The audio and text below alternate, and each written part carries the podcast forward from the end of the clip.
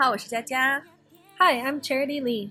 欢迎收听家里家外。 Welcome to Jolly Jawai. 上一期节目我们跟大家聊了好多如何跟别人打招呼，那这一期节目呢，我们想聊聊如何告别。 Today we're going to talk about ways to say goodbye. So let's start today's show. Bendito sea, bendito sea. 其实我们最了解的方式就是 goodbye 或者直接说 bye 就行了。 但是这两种方式会有一些区别吗？好像朋友之间说 bye 的时候更多一点吧。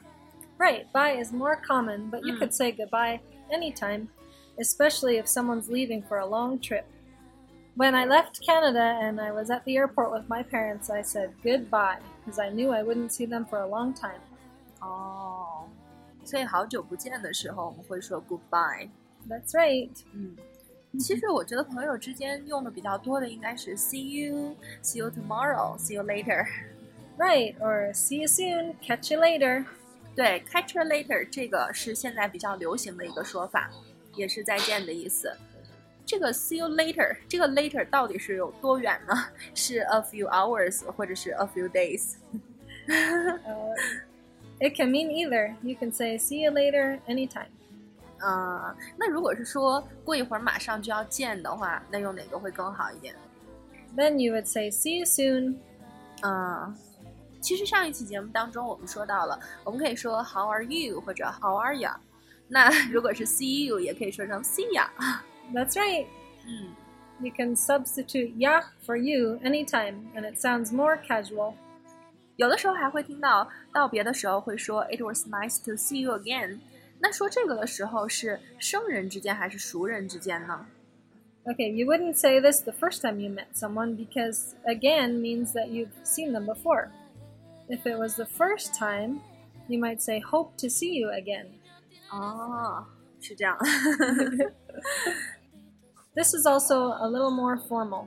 Or if you were having a job interview, you could say I look forward to hearing from you soon. 啊， 就是说，如果你是呃进行了一个面试，然后你找工作的时候，会用 I look forward to hearing from you，这个会正式一点。 This would be good for a job interview. 嗯， You could say, I look forward to seeing you soon if you've made plans with someone you don't know very well, because this is more formal. 哦，所以这一句的话就会更正式一点。还有就是走的时候，中国也也会说嘛， 啊，多保重啊。这个外国也会说 take care。嗯 That's right. Or we might say, take it easy.，take it easy。我觉得我在北方生活的时候不太听得到，但是在云南的时候，云南人特别喜欢说悠悠的，就是慢慢悠悠的意思，就是说你可以慢慢的放松点儿，是这样的意思。嗯。That's right. That has a similar meaning. 嗯对中国人还喜欢说啊，有空常联系啊，用英语怎么说啊？ Keep in touch. 嗯，keep in touch。对，那如果是说现在有客人来你家，然后临走的时候，你们会怎么说 I would say, thanks for coming. ？Thanks for coming。我 Right. 我觉得这个和中国不太一样，就是谢谢你过来。中国人一般会说有空常来啊。 Ah. In Canada, we would only say this to family, to my brother or sister. Anyone else, I would want them to call first so we could schedule a time to get together. 呃，就是说，如果你在国外的话，对亲人才会这么说；如果对朋友的话，还是要提前约好了，说什么时候过来。 That's right, because what if they came all the way to my house and I wasn't even home? 嗯，但是我觉得这个可能和中国会有一小点区别吧， 因为有的时候我们不太喜欢约好，我们大概猜一下他今天可能在家，然后就直接过去，因为如果提前打好招呼，他就会准备一桌子的大餐，然后你去了之后就觉得很不好意思。 Oh, that's so thoughtful. 嗯，对，所以因为这样的文化不同，在这里边的用语就会有一些区别了。其实临走的时候会有很多，比如说 I have to go，啊、就是我要走了。 Right, there are a lot of ways to say it. We could say, I gotta go, I gotta take off, I gotta roll. 嗯 We could also say, I gotta run, I gotta hit the road. 嗯，太多了。但是刚才 Charity Lee 用的都是 I gotta，这个是 G O T T A，这个是什么时候用啊？ Right, that's a slang word. It comes from have to, 嗯 and then it got changed to got to, and then gotta. 嗯，是的，这是一种俚语的表达方式。所以刚才的那几种表达方式呢，都是可以指我现在要走啦。哎，听说现在还有一个很流行的表达方式是 peace，或者叫 peace out。right, I hear guys say that a lot. 嗯，就是男士会更喜欢一点，就是 p e a c e 啊这个词汇。Or they might say, I'm out of here. 嗯，我现在要离开这儿了，或者 I'm out Right. 啊，瞬间消失。嗯，那刚才讲的这些呢，都是一些道别的方式。其实呢，临走的时候，我们经常还会说一些祝福语。比如说，我们道别的时候，我知道你会有一个嗯出去旅游的机会，我会说 Have a good trip。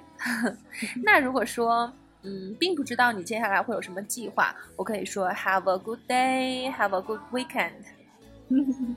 还有没有其他一些表达祝福的方式呢？临别的时候， you could say, I hope everything goes well, or good luck. 嗯，Good luck 一般都是，比如说我第二天要进行考试啊，或者是其他的事情吗？ yeah, yeah, if you have something important coming up, like I wish you luck. 那刚才这些方式都是朋友之间可以用的，还有一些比较正式的方式， Some more formal ways are saying, I wish you a pleasant journey, or best wishes for your safe arrival. 嗯 That's something you might hear an airline attendant say. You wouldn't say that to a friend. 哦，所以一些你坐飞机的时候，一些工作人员可能会说这些话对你，嗯，所以是比较正式的用语。哦，但是像 Carmina 她， 嗯，怀着孕啊，马上就要出生了，他飞回去的时候，我就会觉得我应该说 With best wishes for your safe arrival，Uh, 这个比较特殊的情况是吗？uh, when I said goodbye to Carmina, I said, I hope you have a really good trip. 啊、是这样子就可以了。啊，你们会说生产顺利吗？祝你生产顺利。We would say, I hope your labor goes really well. Or I hope everything goes really well. 哦，I hope everything goes very well。这句话就比较万能了，什么时候都可以用。 That's right. 嗯 Yeah, in English, we are very casual with our friends, so we've taught you many casual ways to say goodbye, and I hope you'll try out a few. 嗯，是的，今天我们也讲了好多的表达告别的方式。 感谢你的收听，喜欢就关注家里家外吧。Until next time! 嗯，下次见喽。